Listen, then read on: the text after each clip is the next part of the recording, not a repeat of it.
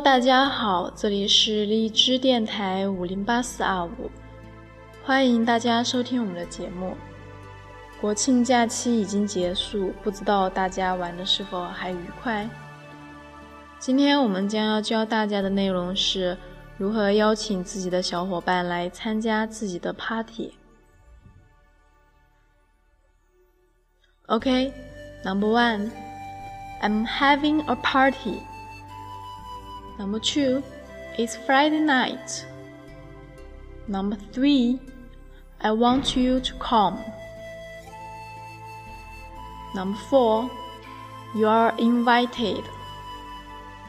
Number five, are you free? Number six, can you make it? Number seven, you gotta be there.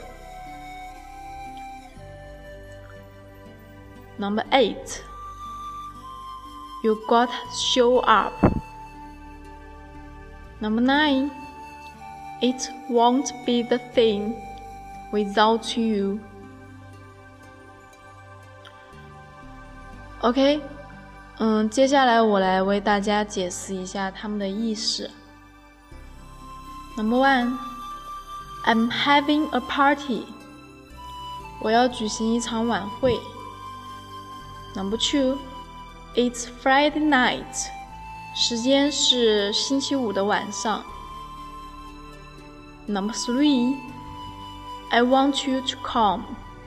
我希望你能参加。Number four, you're invited. 我邀请你来。Number five, are you free? 你有空吗 ？Number six, can you make it? 你能来吗？Number seven, you got to be there. 你一定要来啊。Number eight, you got to show up. 你一定要出席。